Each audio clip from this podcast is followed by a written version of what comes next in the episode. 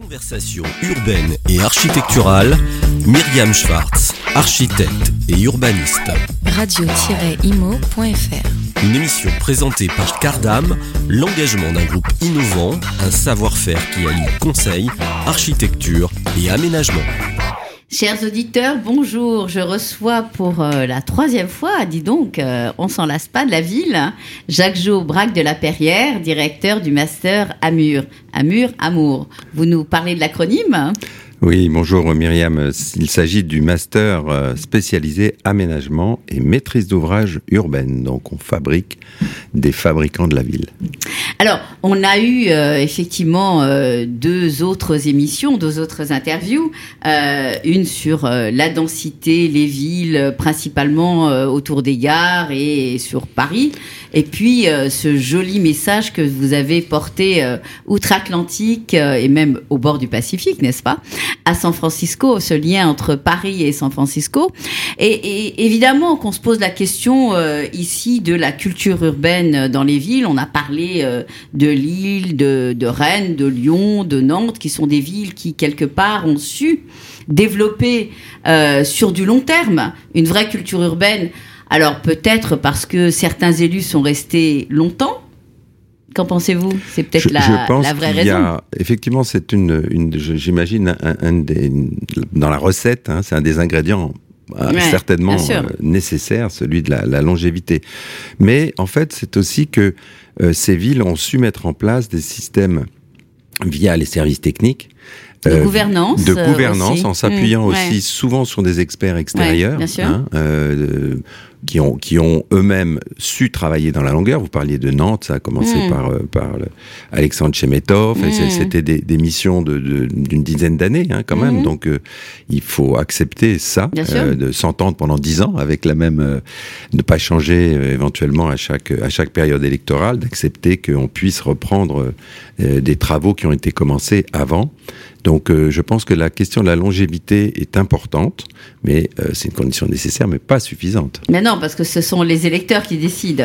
Ce sont les électeurs qui décident, et puis... euh, Et puis c'est des villes qui ont su faire métropole, donc qui quelque part ont su dialoguer avec leur environnement proche pour pouvoir peut-être euh, à la fois jouer sur euh, ce qu'on explique, ce qu'on parlait, ce dont on parlait euh, précédemment, c'est-à-dire la densité, la résilience, l'acceptabilité de de l'autre autour. Bien sûr.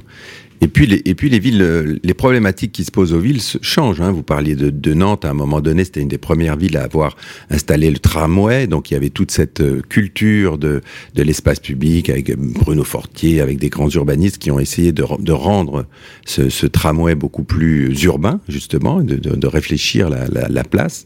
Et puis après, la problématique sur l'île de Nantes, ça a été une autre problématique qui a été celui de la, de la, La friche. la des- friche, ouais. comment, qu'est-ce que je garde, qu'est-ce que je change, etc. Puis maintenant, il y a encore avec euh, euh, la, la nouvelle urbaniste une autre, un autre sujet sur la grande densité, sur la taille de l'îlot. Est-ce qu'on est sur le macro-lot, euh, com- combien, 100 mètres, etc. On revient à Cerda, on revient aussi à regarder les classiques hein, de, de l'urbanisme euh, barcelonais et autres pour, pour se dire comment rendre résilient aussi la forme urbaine. Parce qu'on parle beaucoup de, des architectures résilientes et de, la question du Mais développement le- justement, durable, mais ça c'est l'enseignement qu'on qu'on a à l'école, non?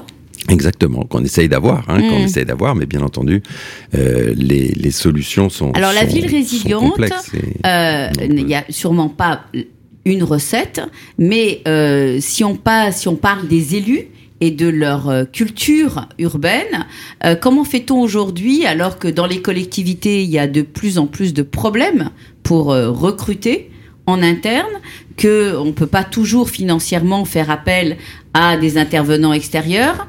Euh, peut-être que le lien, effectivement, il doit être fait par les élus qui Mm. eux-mêmes doivent euh, se cultiver, cultiver cet esprit de la ville pour pouvoir euh, essayer de transmettre quelque chose? Je suis, je- vous avez tout à fait raison. En fait, la culture, c'est aussi déjà la, la discussion. Hein. C'est d'apprendre, mais c'est aussi de, de savoir euh, dialoguer pour comprendre pourquoi ça semble mieux que ça. Et c'est une question qui est pas toujours facile parce qu'il faut aussi que les élus se mettent dans une position d'écoute Bien sûr. euh, euh, et eux-mêmes se sentent experts parce que ce sont aussi des experts puisque eux portent une expertise qui est celle des euh, des habitants. Donc euh, à ce titre-là, ils, ils, sont légitimes aussi à avoir avoir avoir un avis.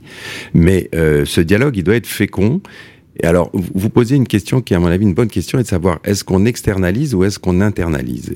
On a beaucoup externalisé parce qu'on a trouvé qu'on avait des, euh, des systèmes pléthoriques et qui étaient qui étaient pas assez C'est parce qu'on avait plus d'argent. Maintenant, c'est un petit peu compliqué. Alors maintenant, on essaye de, réinter euh, de réinternaliser éventuellement des services parce qu'on se rend compte qu'on a quand même besoin d'avoir des mhm. services, ne serait-ce que pour capitaliser et avoir cette histoire un peu longue Bien et sûr. donc savoir garder euh, l'information, pourquoi on a fait ces choix-là. Quel que soit le résultat des élections. Moi, je travaille sur une, une mmh. opération, je suis là que depuis six ans, je suis un des plus anciens. Je ne sais pas si vous voyez mmh. la, la, la, la, difficulté ensuite parce qu'on perd l'information, c'est terrible. Donc, donc là, il faut être capable de se dire, ben, la ville, c'est là le lieu où on doit trouver l'information. On ne doit pas la trouver forcément chez euh, les prestataires qui eux changent à l'extérieur. Donc, donc là, là, il y a un, une première donc, discussion. Cette banque de données, mmh. cette banque de données qui quelque part serait capitalisée à la fois euh, dans les services, mais aussi chez les élus. Oui. Comment fait-on pour la garder, faire sens, faire histoire, faire lien avec les habitants pour qu'elle serve à tous?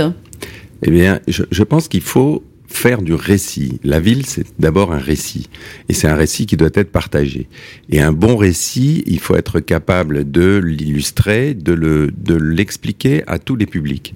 Donc, euh, je pense que ça, c'est le rôle des élus de, à la fois faire venir des gens qui soient capables de formuler cette, euh, cette idée, ce principe, ces perspectives que l'on veut pour sa ville, de l'illustrer et de faire que ce soit partagé par tous les types de publics. Parce que très souvent, le débat, finalement, il est accaparé par des experts et puis les autres euh, n'osent pas parler. Alors que je pense que tous les niveaux d'expertise sont, sont bons, quels qu'ils soient, de, du simple écolier, je dirais, jusqu'évidemment à l'élu, euh, de même que les techniciens ont une autre type d'expertise. Et l'élu, c'est celui qui doit savoir confronter ses expertises et finalement donner une décision, donner cette, euh, cette perspective et donner à faire la, le récit pour que ce soit un récit qui soit euh, partagé et que chacun en soit fier aussi. Alors moi j'adore cette histoire de, de, récit parce que qui dit récit, euh, dans le mot récit, il y a quelque chose de la lenteur, hein.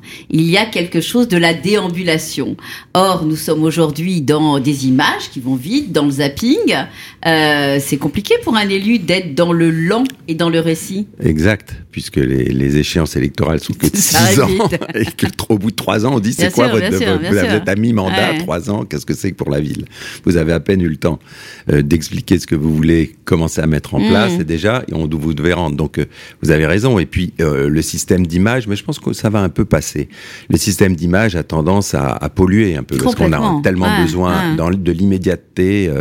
bah donc c'est de la sagesse qu'on demande à des élus. C'est Mm. aussi cette sagesse de dire bien voilà, ce que je vais faire, c'est peut-être pas exactement dans l'air du temps, mais ça va tenir dans la durée. Donc est-ce que je suis capable moi de dire je construis pas forcément pour moi, je construis aussi pour les générations futures et ce sont celles-là qui jugeront. Hein, quand on regardait la, la, la rue Réaumur, la, la magnificence de ses façades et le fait qu'elle ait été capable finalement d'accepter euh, plus d'un siècle de, de changements économiques, de changements sociétaux avec euh, cette espèce d'aplomb C'est ça, in- avec, en incroyable. perdurant. en Ouais. perdurant, c'est donc il y a bien. Après, euh, il y a une densité qui est pas toujours acceptable, et il y a aussi une culture de cette ville-là qui n'est pas la culture de nos banlieues, absolument. et qui, euh, effectivement, quelque part, a un côté un petit peu euh, pompeux. Euh, presque Absolument. intimidant, presque Absolument. intimidant, euh, qui fait que euh, bon l'acceptabilité du euh, citoyen euh, qui n'a pas obligatoirement l'envie de vivre dans cette grande ville dense, euh, c'est pas évident quand même de faire passer le message quand on est élu. Ah ben ju- justement, cette question de densité, elle est terrible hein, pour un élu, parce que même si lui pense que finalement elle sera nécessaire et qu'elle peut être tout à fait acceptable, il sait qu'il ne peut pas employer le mot qui va être euh, rejeté. Donc euh, il y a là un peu de voilà, il faut il faut être capable de, savoir utiliser les bons mots au bon moment pour faire passer une, une bonne idée. Hein, mais euh, euh, je pense que le- leur leur euh, euh, leur mission, leur place est difficile hein, du point de vue de la transformation de la ville. C'est d'avoir un grand cap, d'être capable de, de prendre les, les, bonnes décisions et de les assumer sur du long terme. C'est voilà, Alors, euh, je pense qu'un des, un des problèmes de ce challenge-là, c'est le problème de comment trouver les sous.